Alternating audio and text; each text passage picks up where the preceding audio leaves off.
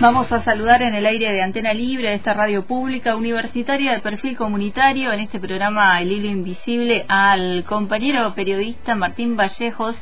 Eh, ¿Cómo estás Martín? Hola. ¿Qué tal? Un gusto, compa. Muchas gracias por el, por el llamado. Por acá, bajo la lluvia en el bolsón. Está eh, complicado, está con el, con el clima, mucho frío, ¿no? Sí, hoy estuvo nevando durante todo el día de ratos. Anoche amaneció algunos sectores por acá cubiertos, eh, hoy amaneció algunos sectores cubiertos y, y bueno, así viene, mucho frío.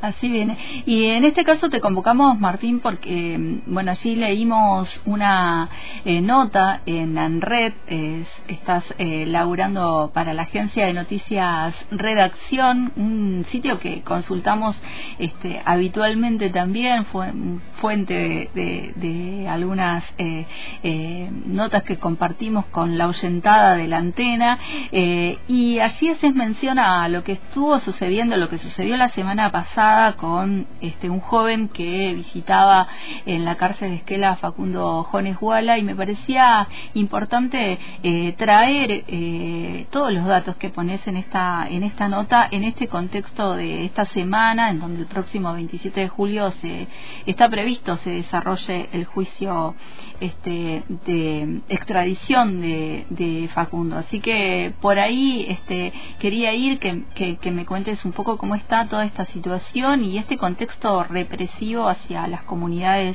eh, originarias aquí en la Patagonia, que también haces mención ahí en la nota de algo que, mira, justo hoy también hablamos con un integrante de las comunidades originarias de Jujuy y nos contaba también toda la situación que se está viviendo allí y el tercer malón de la paz que va a caminar a Buenos Aires. Eh, digo, tiene que ver, ¿no? Esta cuestión que también vos ahí haces un poco en la nota.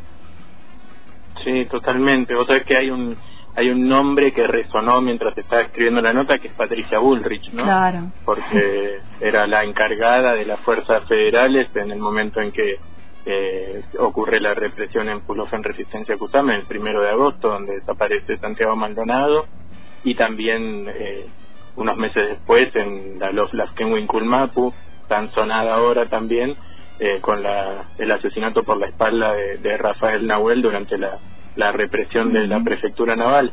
Y, y volver a esos días eh, es, es encontrarse con esa figura, pero lo que pasa es que efectivamente estamos volviendo a esos días, porque se está volviendo a juzgar a Facundo por eh, un pedido de extradición, ¿no? Ya es el tercer juicio que se tramita para una extradición de Facundo. Mientras hacía la nota, una compañera me dijo, ¿cuánto dinero gasta el Estado argentino en esta persona, no? ¿Cuántas, ¿Cuántos recursos se gastan en esta persona?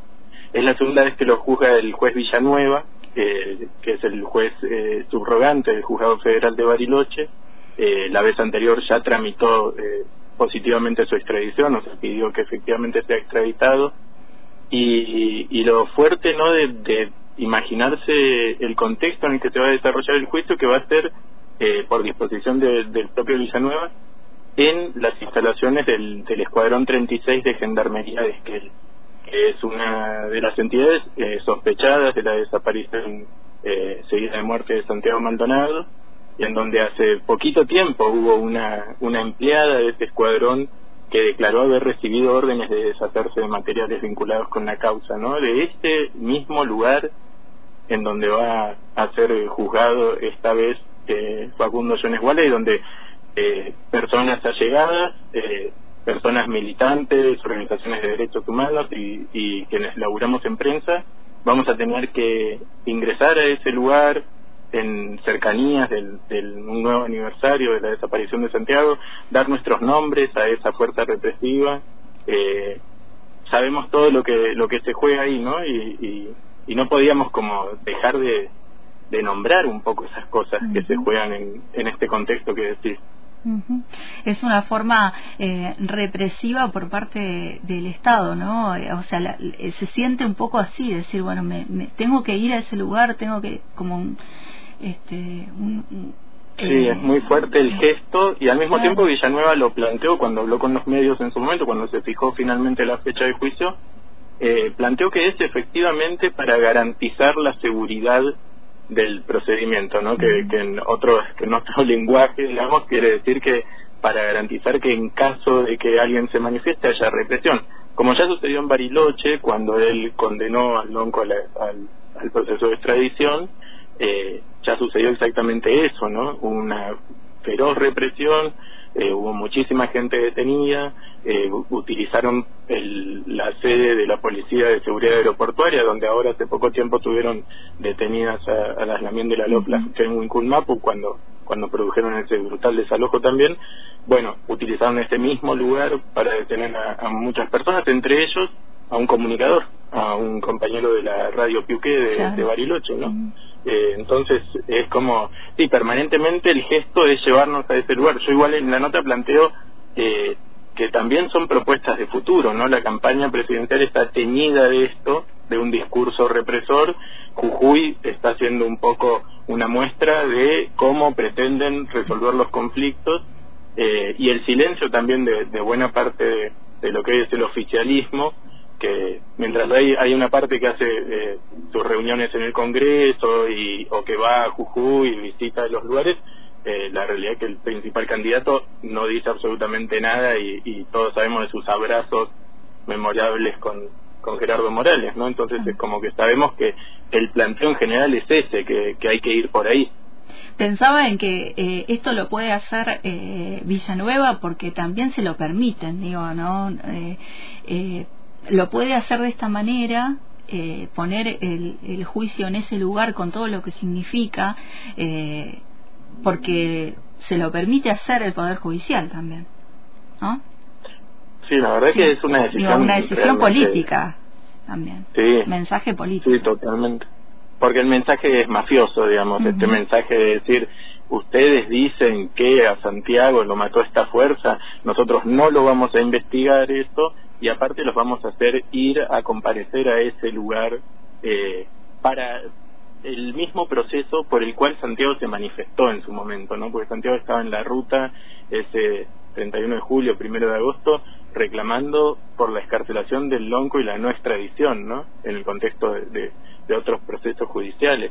Entonces, es, y, y una cuestión central ahí es ver cómo viene el proceso judicial y las denuncias que viene haciendo la, defensa de, Facundo, que está a cargo de la gremial de abogados, que lo que cuentan es toda la prueba fue rechazada, no les es la primera vez en 40 años que tiene esta organización que no les aceptan una sola medida de prueba, entonces derecho a la defensa no hay y, y bueno, la, la situación de fragilidad que esto implica para, para su defendido es enorme. Eh, la única, eso decía en la nota, la única eh, cuestión que le, que le dejaron eh, traer un poco para, para su lado a Facundo fue esto de estar alojado en Esquel, pero para eso él tuvo que hacer una huelga de hambre seca durante muchísimos días, que lo dejó en una fragilidad eh, de salud física muy, muy importante, y, y fue lo único en lo que se contempló algo de sus derechos, digamos. Después se lo juzga como si fuera esto, como si estuviera al margen de los derechos y garantías con, consagrados en nuestra Constitución, ¿no? Y esto surge, eh, digamos, esta nota en realidad este, pone allí una acción que, que se realizó el 19 de julio, cuando, bueno, eh, nos enterábamos, aquí estábamos en receso en, en la antena, pero eh, igualmente nos enterábamos de, de, lo que ocurrió, esta eh, detención de un joven que fue a visitarlo a la cárcel, digo que también eh, es un poco todas las formas, las diferentes formas de represión, de amedrentamiento, no solo eh, en esta situación que está Facundo, sino también entiendo a todos los pueblos originarios eh, como un mensaje, ¿no? Todo eh, son cuestiones chiquitas que son como mensajes políticos. Y con el nivel de persecución que hay, si uno piensa en quienes podrían ir a manifestarse, eh, el, el, día del juicio, el, próximo jueves, el jueves de esta semana, eh, es un claro mensaje de eh, no vengas, porque en caso de que vengas te vas a encontrar con esto, ¿no? Lo que hicieron ese día con, con este joven es más o menos eso, es mostrar a las personas que se acerquen, las vamos a llevar detenidas, ¿no? Mm. Vamos a intentar de alguna manera eh, amedrentarlas con las fuerzas eh, Y es muy fuerte porque si uno piensa, bueno, en las comunidades que hay en la zona, eh, la, los Pailiacos, por ejemplo, en el Parque Nacional Los Alertes, está permanentemente en un tironeo con la gente de parques nacionales que no quiere tenerlos ahí. Eh, hace poquito enfrentó una audiencia a la gente de la Los eh, Huiscantieco, la gente de la comunidad Nahuelpan visita los tribunales asiduamente, entonces es eh, es como una, una advertencia de que quienes se acerquen a acompañar ese día van a estar bajo la mira y una amenaza de que ese estar bajo la mira tiene como posibilidad esto, que te lleven detenido durante unas horas, ¿no? Eh, cuando hablábamos con la gente de la gremial de abogados nos decía, cuando llamamos al juzgado nos dijeron, llamamos al juzgado y nos dijeron que no presentemos ningún pedido de excarcelación porque ya lo largaban y entonces para ah. qué te lo llevas, digamos, ¿no? Es como esa, esa cuestión de la, la el, el sistema judicial como, como brazo ahí para, para llevar adelante amenazas. Eh, bueno, vamos a dejar la nota, el link en la página de la antena para que eh, también la pueda la oyentada leer, así que no la vamos a seguir expoliando más para que la lean. Eh, y decinos, el próximo jueves, el 27 de julio, está prevista este juicio de extradición. ¿Hay actividades previstas a pesar de, estas amenazas? ¿Cómo, ¿Cómo estás viendo que está el panorama en esta semana y específicamente el jueves? Y yo creo que, eh, bueno, quienes vamos desde fuera de Esquel eh, nos vamos a sorprender en el momento de saber quiénes efectivamente van a poder acompañar, eh, las personas que, que vamos a hacer tareas de prensa y otras personas allegadas se han tenido que, que inscribir en un listado con un limitante así por el tema del espacio.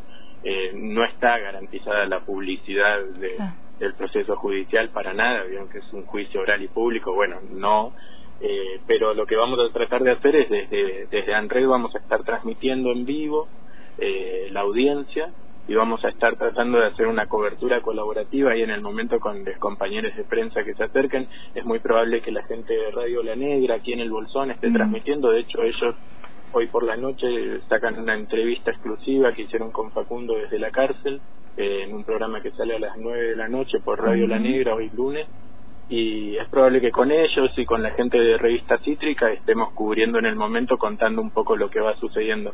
Quizás lo más importante ahí sea eh, tener una nueva oportunidad para escuchar la palabra de Facundo, para entender también por qué se lo persigue de la forma que se lo persigue, qué intereses están detrás de su persecución. Siempre es bueno escuchar la palabra de estas personas que tienen eh, los posicionamientos tan firmes, ¿no? y, y después, bueno, saber que es un evento más en un proceso que luego lleva un tiempo, porque más allá de la decisión que tome Villanueva, va, eso va a poder ser apelado y hay instancias posteriores. A Facundo le queda menos de, de un año de condena de lo que de lo que le habían dado en, Chile en aquel proceso también irregular eh, entonces un poco la, la, mirada larga también tiene que ser esperanzadora más allá de lo que pase este jueves.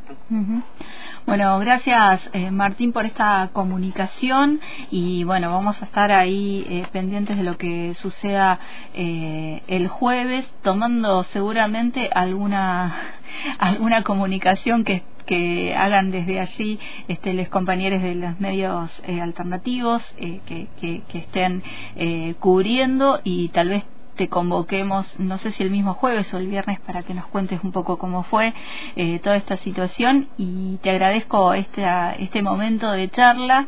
Eh, recordamos a la audiencia este programa especial que mencionabas por Red Enfoque se puede escuchar la entrevista hoy, Radio La Negra, eh, por la aplicación redenfoques.com.ar, eh, la voz y la entrevista exclusiva con Facundo Jones Guala eh, para la oyentada de la antena que también le interese. Gracias, Martín. Muchísimas gracias a vos. Un abrazo grande y estamos en contacto. Dale. Chao, chao. Conversábamos con Martín Vallejos, integrante periodista de ANRED, el sitio de agencias de noticias Redacción, por lo que estaba sucediendo allí en Esquel, eh, un nuevo juicio por la eh, extradición de Facundo Jones Huela esta semana. Pateando olvidos y sin destino, callado siguiendo al río, dice que hay un camino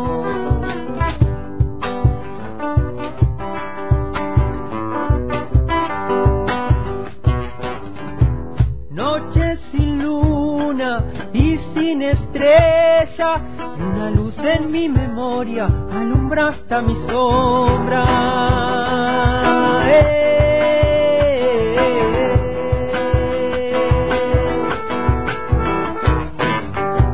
Resuenan tiros en la montaña, una caja de colores sigue durmiendo las almas. El miedo no va de frente, siempre viste diferente, va cambiando de rebenque, anda enredado con la muerte.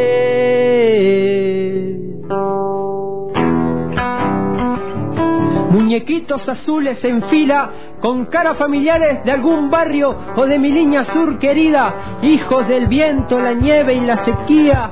No veo gente de buena clase en su rebaño, solo pibes maltratados con sus sueños que, aguantando, que no te obliguen a andar golpeando a quien te estuvo enseñando, eso no es una salida, es la trampa, es la mentira, es la entrada a la violencia en defensa de la avaricia de quienes manejan ese sistema. Y de a poquito te van llevando por la cornisa, robándote el color, la esperanza en aquellos que su infancia tengamos la valentía de acompañarlos por un camino donde no lo metan en la balanza, aquellos que deciden en su demencia involucrar a un niño con la delincuencia. Ningún pibe nace chorro, ningún abuelo te roba el presente. Ellos son la luz, son la memoria, son la alegría como aquella estrella representando la rebeldía. Romperemos con esa pirámide social que por ser de un pueblo, que por ser de un barrio, que por ser originario siempre de arriba te quieren mirar y hasta tu nombre pretenden borrar. Rafael Nahuel, tu muerte no fue en vano, en todo el territorio se levantan tus hermanos. Y con este tema, Rafa Nahuel de Maxi Flores, nos despedimos de este invisible. Nos volvemos a encontrar mañana. Chao. En las paredes, con aerosoles, verdades el pueblo gritan aliviando mis dolores.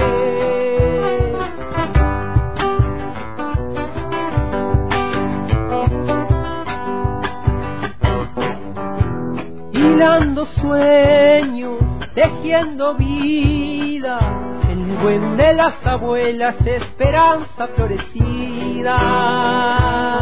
Eh.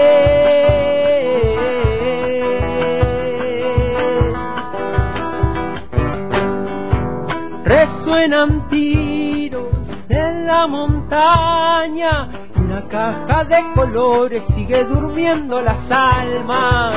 El miedo no va de frente, siempre viste diferente, va cambiando de rebenque, anda enredado con la muerte.